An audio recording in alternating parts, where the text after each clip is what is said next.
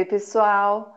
Hoje nós temos como convidado o Vinícius, que veio aqui conversar com a gente sobre a IC dele e fala sobre o currículo cultural. Vini, muito obrigada por ter aceitado o nosso convite. Fico muito feliz de ter você aqui com a gente.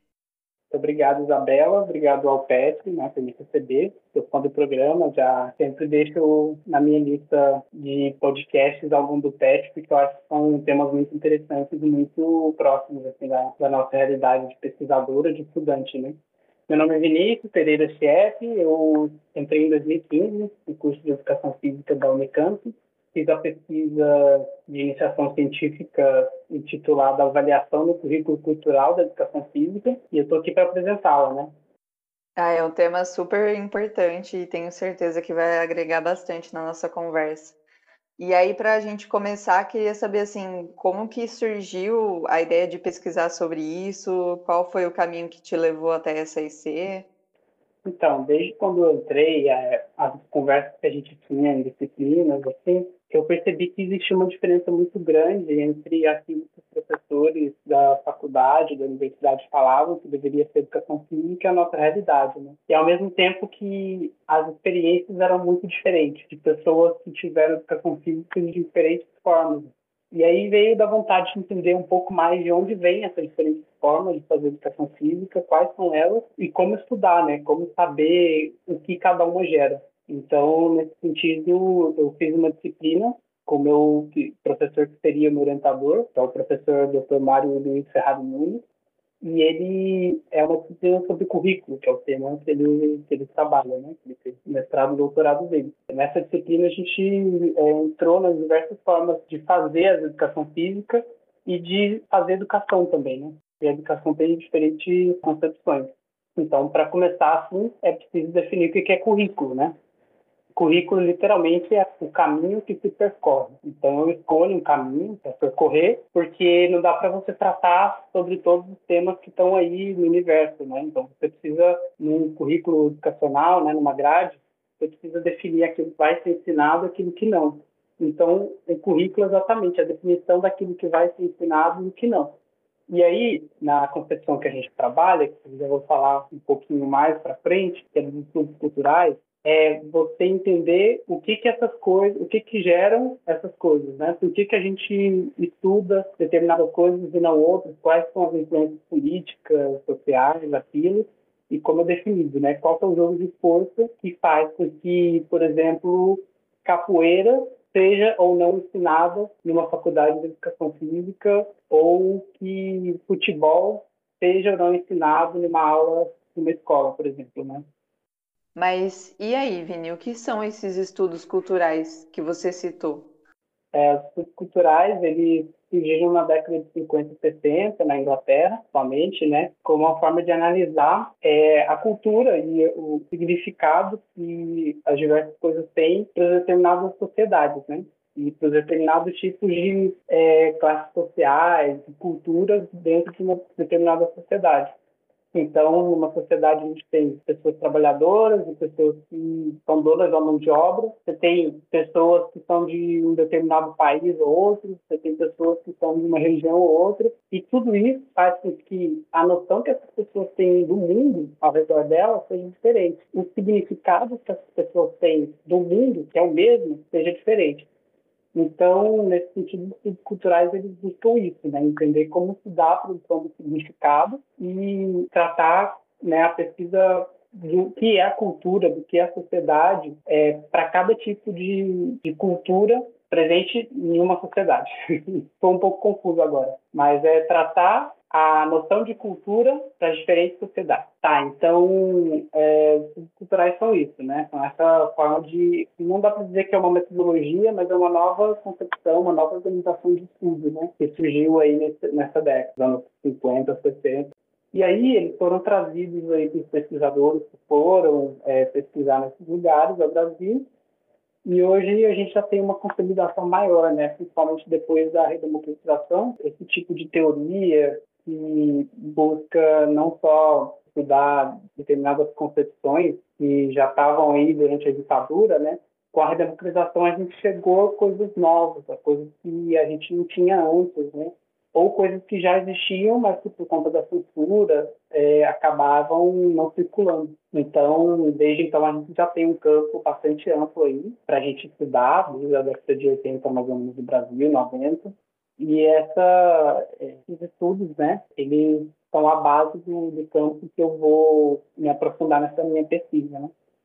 Aí eu vou falar um pouquinho especificamente da minha pesquisa, né. Que a gente tem diferentes formas de fazer educação física, é quase óbvio que a gente vai ter diferentes formas de avaliar no final, né, pensando na escola, os alunos, ou avaliar a disciplina, como foi dada a educação física. Né? Se eu tenho a concepção de que na educação física eu tenho que ensinar os esportes, e o movimento dos esportes, a regra dos esportes, eu vou avaliar no final se o meu aluno aprendeu, né? Isso que eu estou querendo passar. Por outro lado, se eu ainda trabalho o esporte, mas meu objetivo não é fazer com que o aluno saiba jogar muito bem o esporte, ou que ele saia né, como se fosse um campeão, é, mas sim entender de onde surgiu o esporte, é, qual a importância dos esportes na sociedade, quais são as diversas formas de expressão, diversidade que o mesmo esporte tem, por exemplo, se a gente está falando de futebol do campeonato brasileiro, inglês, um esporte regulamentado, que passa na televisão, é diferente daquele esporte que a gente vai encontrar, por exemplo, em várzea, ou que o pessoal vai no final de semana jogar com amigos. Então, são contextos diferentes, né? Então, eu tentei estudar a avaliação na educação física e entender por que, que essa avaliação é tão diferente de acordo com é, cada tipo de concepção que a gente tem de educação física. Né? E qual que é a importância dos estudos culturais para a avaliação da educação física, então? O que seria o currículo cultural? Dentro dos estudos culturais, a gente tem é, a concepção de que, política mesmo, de que esses estudos devem servir para a transformação social. Né? E a maneira como a gente vê a sociedade, como a gente vê que a sociedade está estruturada não é boa, que gera é, bastante injustiça. Então, a gente tem essa concepção de que o currículo tem que estar a serviço dessa transformação social e que, portanto, a gente precisa agir no sentido de, de promovê-la, né? Promover essa transformação. Então, o currículo cultural, especificamente da educação física, surge nesse contexto, né? nesse campo de estudo, de você ter uma perspectiva crítica, mais do que crítica, né? que a gente chama de pós-crítica. Então, você pegar autores que criticaram o modelo, né? de o modelo que a sociedade está é, baseado, está pautado, e entender, e esses autores, né, por exemplo, eles é, falavam como a sociedade deveria ser o currículo cultural ele entende que antes de você é, propor como uma sociedade deveria ser, você tem que conseguir analisar e entender quais são as diversas formas de, discurso, né? Como é que esse discurso está estruturado para que isso chegue a um determinado ponto, né? Então, o currículo cultural é pautado em estudos pós-modernos e pós-críticos e defende que os conhecimentos populares, que geralmente não estão presentes na escola, devam estar, né? devam fazer parte do currículo. É, enquanto que uma percepção moderna, percepção crítica, por exemplo, acha que os conhecimentos clássicos eles devem ser ensinados no contexto escolar. Né? O currículo pós-crítico entende que, além dos conhecimentos clássicos, os conhecimentos populares estão presentes na cultura das pessoas devam fazer parte desse currículo. Né? Acredito que isso cause um embate né, entre a escola e o discurso do professor, principalmente o professor de educação física, que sempre precisa justificar os conteúdos que ele vai passar na matéria, né? Exato. É, a educação física ela já é subjugada na escola, né? Não tinha com muita importância. Ainda se você é, chegar falando que você quer é, fazer uma maneira diferente de educação física, muitas vezes, e que a gente viu no, na pesquisa, a gente entrevistou professores né, que fazem esse currículo cultural e aplicam os conceitos do currículo cultural e cultura, eles falam que eles têm que muitas vezes argumentar e aí eles têm que defender esse currículo, porque isso acaba sendo cansativo para eles, né? porque além de você fazer o trabalho de um professor, né, de professor aqui, é, já é um trabalho cansativo, você tem que lidar com alunos, lidar com é, pais, mães, responsáveis, enfim, você tem que lidar também com direção, né? Ao invés de passar a ser um aliado, passar a ser uma, uma instituição que te ajuda, acaba sendo uma instituição que muitas vezes Isso, entre aspas, né, para as pessoas que, que, a gente entrevistou, elas falam que elas sentem que a direção das escolas muitas vezes atrapalha. Né? Sim, realmente o trabalho do professor de educação física, ele tem uma complicação a mais, né? E você disse que entrevistou alguns professores. Como que você desenvolveu a pesquisa e quais foram os resultados? Bem, então, é, o que a gente fez, né, na metodologia foi fazer um grupo focal. O que é um grupo focal? Né? Uma conversa, basicamente, com um grupo. A gente fez cinco pessoas e, a partir daí, eles vão falar várias coisas e não interessa, não interessa exatamente o que eles falam, mas sim a maneira como eles falam, né? E por que que ele está falando. Estão falando essa determinada coisa, né? Então, a gente vai analisar o discurso. Então, a partir desse grupo focal, a gente vai ter esse grupo de pessoas que vão gerar um discurso e a gente vai analisar esse discurso. E aí, né, a, o que a gente chegou à conclusão, assim, os resultados que a gente teve, é que nessa uma hora e 45 minutos aproximadamente de conversa, a gente perguntou para esses professores, primeiro que a gente perguntou é o que, que vem à cabeça quando se fala avaliação. Né? E aí os resultados foram é, dúvidas, desorganização, dificuldade, e aí só um que falou essencial, né? Mas é, o discurso hegemônico desse grupo de professores foi que a avaliação vamos dizer assim, uma pedra no sapato, né? um momento assim, que, que eles têm bastante dificuldade, que eles têm bastante receio também. Eles estão conseguindo fazer aquilo que eles deveriam os principais problemas, né? É exatamente você converter em uma nota, em quantificar, em colocar uma escala de A, de 0 a 10, ou de A até E, por exemplo, aquilo que os alunos estudaram durante o semestre, né? E se eles conseguiram cumprir esses objetivos. Porque, por mais que os professores consigam avaliar que a aula deles foi interessante, essa coisa de individualizar os alunos, já que eles, a maioria deles não utiliza esse recurso do exame individual, né, das, das provas, é sempre complicado. Assim. Então, é um incômodo bastante grande para eles ter que quantificar é, na, na forma como a escola, como o sistema educacional pede. Outra coisa que os professores, professoras e professores, né, é, que a gente entrevistou falou, e vou ler também, que uma professora falou, essa relação, principalmente no ensino fundamental, de que a professora de educação física não tem muito poder na escola, e parece tem que estar sempre argumentando que a educação física é importante, que eles têm conhecimento, tem uma razão de estar lá, né? Então, eu vou ler aqui, ó. A sensação que eu tenho no Fundamental 1 e na educação infantil é que eu não sou professora, que eu não sou formada para ser professora, eu não tenho didática, que eu não sou capaz para estar lá. Essa é a sensação que eu tenho. E elas, entre parênteses, as professoras pedagogas, sempre vão ensinar o jeito que eu tenho que fazer, qual a melhor forma. Fecha aspas. Isso é bastante emblemático da educação física, né? Como a gente já comentou, a educação física parece que não tem muito poder na escola e aí é, leva os professores a pensarem que eles não são bons o suficiente para falar, né, ou, ou, que a educação física não tem importância, que ela é um mero momento de lazer.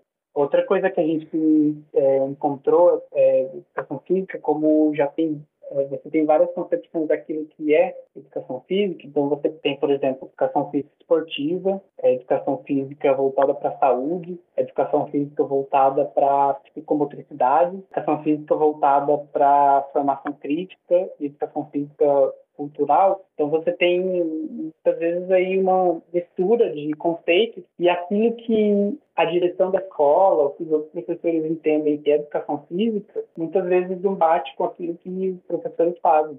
Não que o que eles fazem esteja errado, ou que, que os professores ou que a direção entende que a educação física esteja errado. Simplesmente é diferente, né? É uma concepção diferente. Então, a gente tem uma professora que fala que, por exemplo, ela não, não quer fazer, medir, por exemplo, o IMC, aquela medida que a gente faz para determinar se determinado sujeito está magro, está gordo ou não, porque para ela aquilo não é o trabalho de educação física, né? é o trabalho, por exemplo, de um médico, é o trabalho de algum outro profissional da saúde, mas na aula de educação física ela não entende que isso é importante. E que, óbvio, isso leva a determinados conflitos com a direção escolar. Né? Acho que também uma outra coisa que gera muito conflito, e aí a gente pode até usar isso da nossa própria vivência, né, de aluno de educação física, é, é, que muitas vezes as pessoas elas não têm a mínima noção do que a gente faz é, na faculdade de educação física. Então, é aquele negócio do, ah, faculdade de educação física é uma coisa 100% prática, não tem prova, não tem pesquisa. E é óbvio que isso vai acabar também refletindo nos professores, e principalmente nos professores de escola, porque é um lugar onde os outros professores não vão entender por que, que aquele professor está passando para os alunos uma aula de lutas ou uma aula de jogos. Por que, que os alunos não estão fazendo esporte? Na minha vivência de escola, eu tive basicamente esporte e eu não me lembro de outras práticas. Então, parece uma coisa que os outros profissionais não têm noção é, do que os professores de educação física são capazes de fazer, de ensinar. Exato, é. é. Eu acho que vai muito da concepção daquilo que as pessoas pensam que é educação física, né?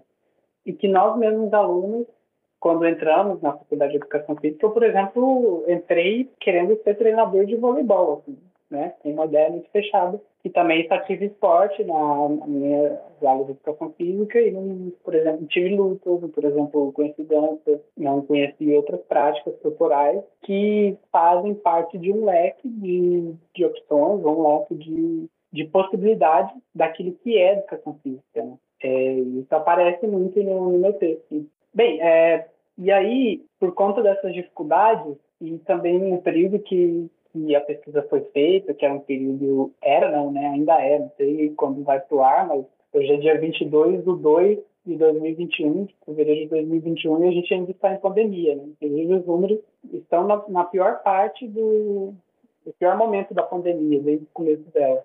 Então, é, naquela, naquela época, as escolas estavam fechadas e o trabalho estava sendo remoto. Então, muitos professores também é, demonstraram dificuldade, assim, com esse esquema de aulas remotas, né, ou de trabalho remoto, porque é, a educação física, se fala, tem uma parte muito prática, e como é que você vai pedir para as pessoas fazerem atividades que são práticas dentro de casa, você não sabe a condição dessas pessoas, não sabe a condição de trabalho né, que tem. Então, os professores demonstravam também é, muita preocupação com isso. Inclusive demonstraram palavras como assim, é, entre aspas, esperador, triste, frustrante, né? E o que leva a pensar também, discutir, não é a questão do trabalho, mas uma pesquisa futura sobre a questão da saúde mental, né? É, dos professores. Como é que está essa, é, essa questão, né?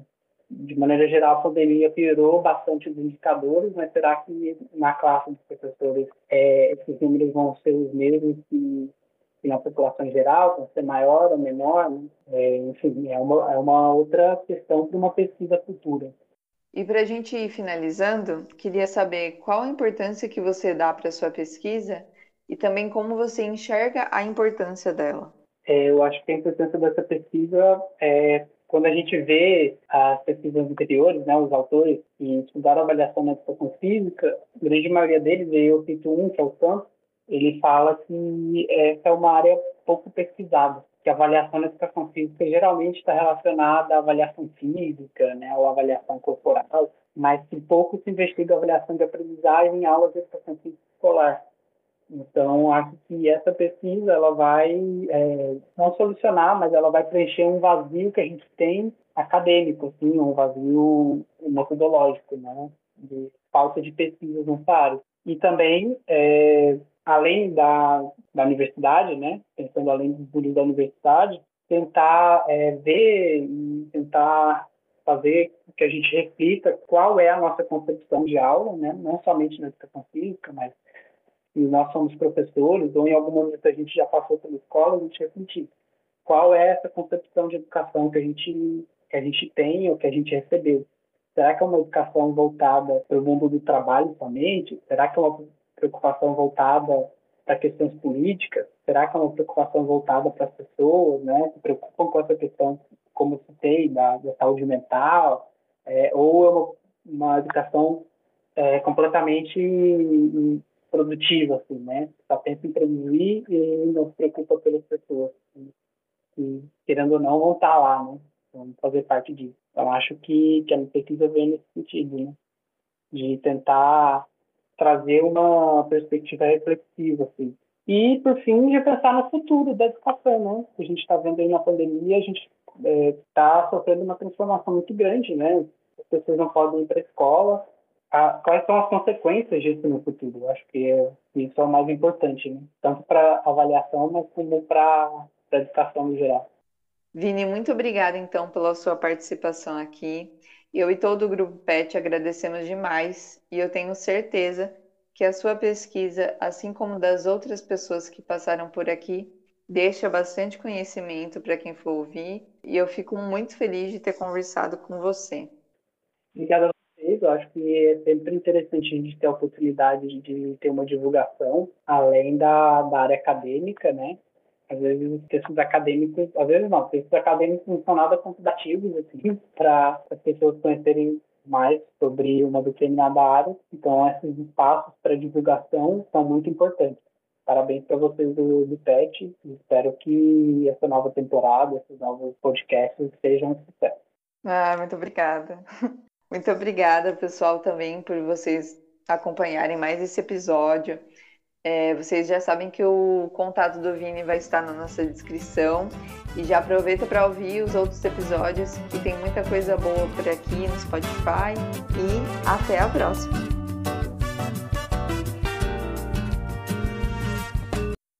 E você pensa em ser professor de escola?